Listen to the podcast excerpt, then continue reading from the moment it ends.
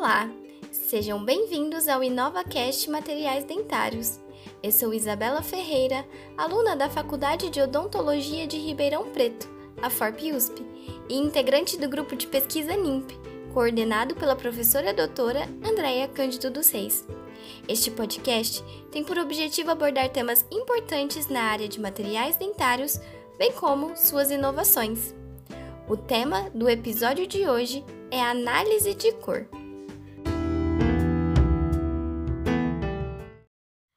As considerações estéticas em odontologia restauradora e protética têm recebido grande prioridade nas últimas décadas, principalmente o quesito cor dos dentes.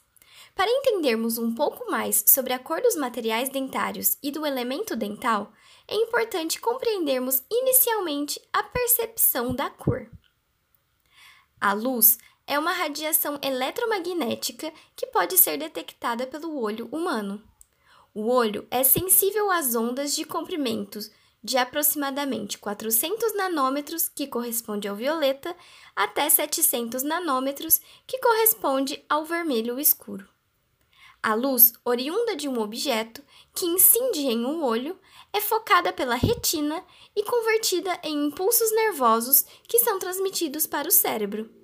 As células da retina em forma de cone são as responsáveis pela visibilidade da cor. A intensidade da luz refletida e as imensidades combinadas dos comprimentos das ondas presentes na luz incidente e refletida determinam as propriedades visuais, matiz, luminosidade e croma. O matiz descreve a cor dominante de um objeto, por exemplo, vermelho, verde, azul.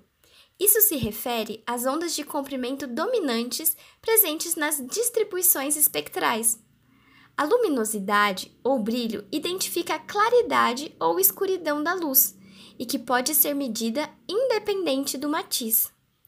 Dentes e outros objetos podem ser separados em cores mais claras, de maior luminosidade, ou cores mais escuras, de menor luminosidade. O croma representa o grau de saturação do matiz. Quanto maior o croma, mais intensa será a cor. O croma não é considerado de maneira isolada na odontologia. Ele sempre estará associado ao matiz e à luminosidade dos tecidos dentários, restaurações e próteses. As tomadas de cor, tanto no consultório quanto no laboratório, são feitas geralmente com o uso de uma escala de cores. Esta escala auxilia o dentista e o protético a selecionarem a cor da qual se aproxima mais fielmente aos dentes naturais. No laboratório, também a análise de cor dos materiais dentários pode ser realizada com o auxílio de um equipamento chamado espectrofotômetro portátil de cor. Neste equipamento, a cor é avaliada pelo sistema CIE ou CIED 2000, em que o matiz, croma e luminosidade são avaliados quantificando a cor encontrada.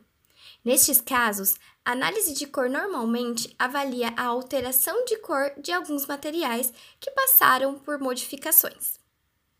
Saber avaliar e selecionar a cor correta para as restaurações, sejam em materiais restauradores diretos ou indiretos, e até mesmo para os dentes artificiais de próteses, é essencial para oferecer aos pacientes um tratamento estético e mais semelhante à sua dentição natural possível.